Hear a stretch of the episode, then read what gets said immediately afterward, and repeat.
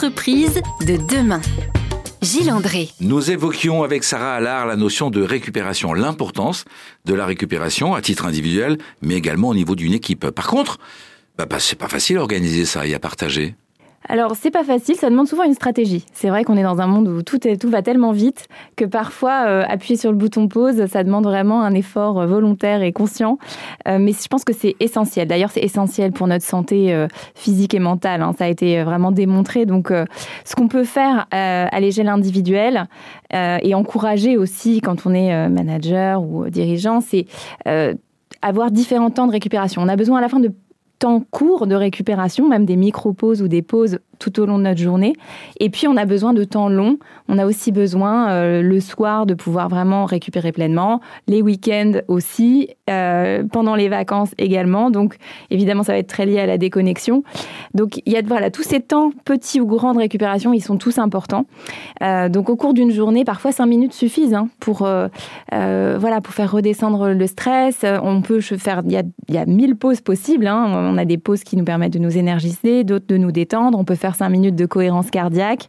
Euh, 5 minutes, ça se prend dans une journée. Je veux la dire. Euh, cohérence cardiaque, c'est donc des exercices de respiration voilà. avec un petit peu plus de d'expiration que d'inspiration, on dit comme ça? Exactement. Ça, alors ça peut, ça peut aussi être, j'expire, j'inspire sur 5 secondes et j'expire sur 5 secondes. Et si on est très stressé, on fait plutôt j'inspire sur 4 temps et j'expire sur 6 temps. Voilà.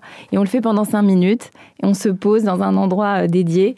Euh, voilà, ça, ça peut être un exemple de pause qui est très bénéfique. Moi, j'essaie de le faire deux, trois fois par jour. La recommandation, c'est de le faire trois fois par jour. Ça a énormément de bienfaits euh, sur le stress, sur le sommeil, sur euh, la santé cardiovasculaire, euh, sur tout un tas de l'immunité également. Est-ce qu'on va, Sarah, jusqu'à dire c'est au manager à organiser les pauses de tout leur personnel? Non, moi je pense que c'est toujours une co-responsabilité, hein, le bien-être au travail. C'est-à-dire que chacun doit quand même prendre la responsabilité de son bien-être. Sinon, ça met trop de pression aussi, hein, sur, la, sur je trouve, sur les épaules d'un manager de devoir gérer, le, être responsable à part entière du bien-être de tout le monde. Euh, en revanche, voilà, donc chacun prend sa responsabilité, euh, mais je pense que l'entreprise et le manager doivent vraiment favoriser les conditions, encourager. Euh, pourquoi pas de temps en temps, je connais des, dirigeants qui font ça, hein, pourquoi pas au début d'une réunion dire bah, venez, on va prendre cinq minutes euh, pour euh, respirer, euh, pour euh, se foutre la paix, comme dit Fabrice Midal dans, son livre. voilà, c'est juste pourquoi pas organiser de temps en temps ces temps de façon collective pour aussi donner des idées à, à chacun. Et voilà, ça peut être une idée. je participe régulièrement à des réunions, notamment à RZN Radio, où on prend quelques minutes en début de réunion mmh. pour exprimer l'état d'esprit dans lequel on est. On appelle ça la météo du jour. Ouais. Euh, ça a, alors, gadget ou, réel impact? Alors, pour l'utiliser très souvent aussi, on voit que ça a un, vrai impact. Euh, effectivement, prendre le temps de juste euh, comprendre comment vont nos collègues, ça permet ensuite de, voir les choses différemment. Si votre collègue n'a pas dormi de la nuit euh, parce que son bébé l'a réveillé toutes les deux heures et qu'elle est de mauvaise humeur, bah, en fait, vous allez mieux comprendre si elle vous explique comment elle va. Vous allez moins prendre personnellement ce qu'elle va vous dire. Vous allez être plus indulgent aussi avec, avec elle. Et c'est important. Et, euh, et c'est important de comprendre que bah, tout le monde fait de son mieux, mais parfois notre mieux, bah, c'est c'est pas génial parce qu'on n'est pas au top de notre forme. Donc oui, partagez ça, c'est important. Qu'est-ce que, qu'est-ce que vous rencontrez dans les entreprises dans lesquelles vous intervenez? Euh, C'est ce constat que les gens ont besoin plus de comment dire de tenir compte de la personne que de la fonction qu'elle tient dans l'entreprise. Jusque maintenant, on était trop orienté sur euh, la fonction ou ce que doit produire la personne, alors qu'aujourd'hui, vous, vous faites partie de celles qui préconisent de s'intéresser à, l'individu. À l'humain, bah oui, effectivement, on est on est des êtres humains avant tout et, avec nos états émotionnels, avec notre, état physique qui peut varier aussi hein, et qui varie de, toute façon. Donc prendre en compte ces éléments-là, je pense que c'est très important pour la, la performance individuelle et la performance collective. Nous allons aborder dans la prochaine séquence justement les différentes composantes que vous avez exprimées tout à l'heure et qui vous permettent d'accompagner les entreprises vers cette bah, vers cet état d'esprit I feel good. On peut dire we feel good en entreprise. We feel good, ouais. À tout de suite, Sarah. Entreprise de demain. Gilles André. Comment mieux gérer nos émotions dans le cadre du travail? Comment améliorer nos relations au travail? Et puis organiser ce travail pour que ce soit plus agréable et productif pour tout le monde. Sarah Allard apporte bon nombre de réponses et de suggestions d'exercices, de rituels à pratiquer euh, dans ses écrits, notamment son dernier livre, I Feel Good, paru aux éditions Larousse. Sarah, euh, vous pouvez nous partager les exercices que vous préconisez quand vous accompagnez des, des salariés en entreprise? Oui, alors il y a, si on repart de, toutes ces dimensions, c'est vrai qu'il y, a plein de choses que je pourrais vous, partager. Euh, sur le point, euh, prenons quelques exemples peut-être. Euh, sur le, point physique, le point physique, moi, un des points d'attention, c'est la sédentarité. Je pense que voilà, il faut faire attention à ça. Ça, ça risque d'exploser comme un énorme scandale. À un moment, certains disent sitting is the new smoking. on peut pas ignorer ce phénomène de sédentarité qui est très fort et donc essayer de casser cette sédentarité, de mettre plus de mouvement dans les journées un des petits trucs qu'on peut faire en équipe, par exemple, c'est des walking meetings réunion ambulatoire en français, ça rend moins bien, mais euh, voilà. En plus, ça développe aussi la créativité. C'est une autre façon de. Donc voilà, simplement, on va marcher en faisant notre réunion plutôt que de la faire autour d'une table. Euh, voilà, petite chose toute simple. Le fait de d'échanger en marchant, euh, ça contribue au corps, d'accord Ça va à l'encontre de la sédentarité, mais c'est vraiment plus créatif. On a de meilleures idées quand quand on marche. En tout cas, beaucoup de gens euh, trouvent que ça développe justement euh, la créativité et une attention différente. Euh, donc c'est à expérimenter évidemment et c'est pas pertinent pour toutes les réunions s'il faut prendre plein de notes, etc. Mais voilà, parmi les rituels, ça peut être un rituel sympathique. Super. Pour vous en donner un autre, maintenant, si on passe sur plus le, sens et la raison d'être, on sait que c'est un élément essentiel. savoir pourquoi on se lève le matin, se reconnecter à ça régulièrement. donc là, on peut aider les, collaborateurs à, à connaître leurs valeurs, à connaître leurs forces et leurs singularités. Euh, ça, ça peut être très intéressant de faire des exercices en équipe, par exemple, euh, sur les, forces et les talents de chacun. Euh, sur le site viacaractère.org, il y a notamment, par exemple, un, questionnaire des forces qui permet de, de voir sur les 24 forces universelles quelle est notre hiérarchie, quels sont notre, quel est notre top 5.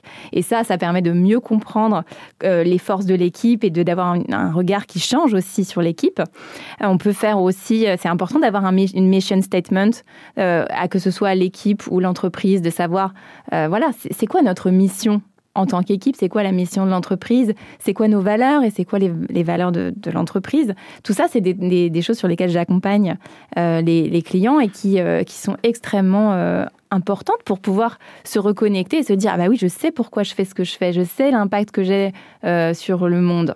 Mettre une équipe dans un état d'esprit optimiste et positif, c'est lui permettre d'exprimer ce en quoi il se sent bien, à l'aise, fort, mm. donc l'expression des forces, c'est le boulot du manager. Qu'est-ce que vous préconisez? Bah, il y a plein de choses hein, sur le sens, mais déjà, c'est de se dire est-ce qu'on est clair sur notre mission? Est-ce qu'on est clair sur nos valeurs? Si c'est pas le cas, bah, ça vaut le coup de se, travailler là-dessus. On peut faire un autre exercice que j'aime bien, c'est le team manifesto. Désolé, je mets plein de mots anglais, mais faire un manifeste d'équipe, quoi, d'écrire ensemble. Voilà ce, on croit, ce en quoi on croit. Voilà ce qui est important pour nous. Voilà ce qu'on fait, euh, et on peut le faire de façon très ludique, très visuelle. Euh, voilà, travailler ensemble en équipe sur euh, sur cette mission, c'est très fédérateur et c'est très motivant et, enthousiasmant. Donc ça peut être voilà un exemple hein, de, euh, de, rituel ou d'activité qu'on peut faire sur ce sujet-là. Et puis après, régulièrement, euh, se, rappeler euh, pourquoi on est heureux de venir travailler le matin. Ça peut être l'occasion de, de temps en temps de démarrer une réunion. pourquoi vous êtes fier d'être là? Cette notion de fierté, elle est importante. Pourquoi vous êtes fier de travailler dans cette équipe? Allez, ce matin, on va, partager sur ce sujet-là. Pourquoi pas? Très, très intéressant. L'occasion d'exprimer ce que l'on aime dans son mm. quotidien et, en même temps de faciliter l'expression de comment on imagine pouvoir le faire mieux encore euh, pour euh, envisager une progression, j'imagine. Euh, ça donne quel genre de résultats On doit, j'imagine, vous, vous remercier, vous féliciter à la fin de vos interventions oui, en général, ça crée beaucoup d'enthousiasme en fait. Ça crée euh, une, euh, par exemple, quand on se connecte à, ce pourquoi on est fier, on voit tout de suite l'ambiance qui change énormément. On voit les gens qui s'illuminent, on voit les gens qui se reconnectent à quelque chose qu'ils ont parfois oublié. Euh, et c'est du coup c'est génial parce que moi je vois leur visage qui change, qui s'illumine, et, je vois l'ambiance générale et la clameur qui se. voilà, c'est quelque chose de très palpable en fait. Donc oui, à la fin, les gens sont toujours ravis, j'avoue, parce que parce quand on parle de positif, on diffuse du positif et on, on génère du positif en chacun. Merci à vous, Sarah. On ressent là dans vos mots, votre formulation, on entend votre sourire à l'antenne j'en suis sûr. Merci Sarah pour ce partage. Nous allons, après la pause à venir, évoquer bah, les grandes thématiques du moment qui entourent le travail, le, développement du télétravail, le quiet quitting, la grande démission, etc. Et le regard euh, de la psychologue positive sur ces questions-là. À tout de suite. Entreprise de demain. Gilles André. Nous avons évoqué avec Sarah Allard euh, comment gérer des situations de stress, comment améliorer des relations, comment euh, gérer nos émotions dans le cadre du travail. Elles sont importantes, nos émotions, nous rappelle Sarah. Il faut savoir les, les reconnaître, les accueillir, les identifier et les, et les traiter, bref, rebondir sur nos émotions. Euh, c'est ce à quoi sert la psychologie positive, mais pas que, Sarah. pas que, c'est vraiment une science euh, qui aide à améliorer tous les domaines de notre vie. Vous avez, dans les entreprises dans lesquelles vous intervenez, affaire à des organisations qui ont des usages, des habitudes, mais qui doivent aussi accueillir les jeunes générations. Et on évoquait le développement du télétravail, le quiet quitting, la grande démission. L'approche de la jeune génération par rapport à cette psychologie positive, elle est différente? Moi, je trouve que la jeune génération fait, fait, beaucoup de bien. Elle bouscule un petit peu les entreprises parce que euh, la jeune génération n'a pas du tout les mêmes attentes que euh, voilà euh, les seniors potentiellement ou que que leurs parents. J'ai vu votre regard quand vous avez dit les seniors. J'ai vu votre regard vers moi et je vous en suis très reconnaissant. Non, non, non, non, mais c'est vrai que les jeunes générations aujourd'hui, au-delà du salaire, du statut, de trouver une entreprise dans laquelle ils resteront toute leur vie, c'est plus ça leur priorité. Leurs attentes aujourd'hui. Bah, c'est le bien-être au travail. C'est, ils ont envie d'être bien, ils ont envie euh, que ça ait du sens, ils ont envie qu'il y ait une bonne ambiance. Voilà, c'est ça leurs leur principaux, euh, leurs principales attentes. Et du coup, ça pousse l'entreprise euh, à se transformer. Ils ont envie d'un bon équilibre vie, vie, pro vie perso. ils ont vu aussi leurs parents et de travail. Et, ça, et parfois, ils se, construisent un petit peu en opposition euh, par rapport à ça. Et, et, je trouve qu'ils poussent l'entreprise à se transformer euh, parce que finalement, l'avenir du travail, c'est déjà là, en fait. Il faut déjà agir maintenant parce que sinon, euh, c'est une génération qui n'a pas de problème à zapper. Je vois mes, mes, clients me disent souvent qu'ils ont du mal avec la rétention des, jeunes. Et, et, voilà, je pense qu'effectivement, déjà, il faut, faut se dire que c'est une génération qui va plus changer, qui va changer de job régulièrement et d'entreprises plus régulièrement, très probablement.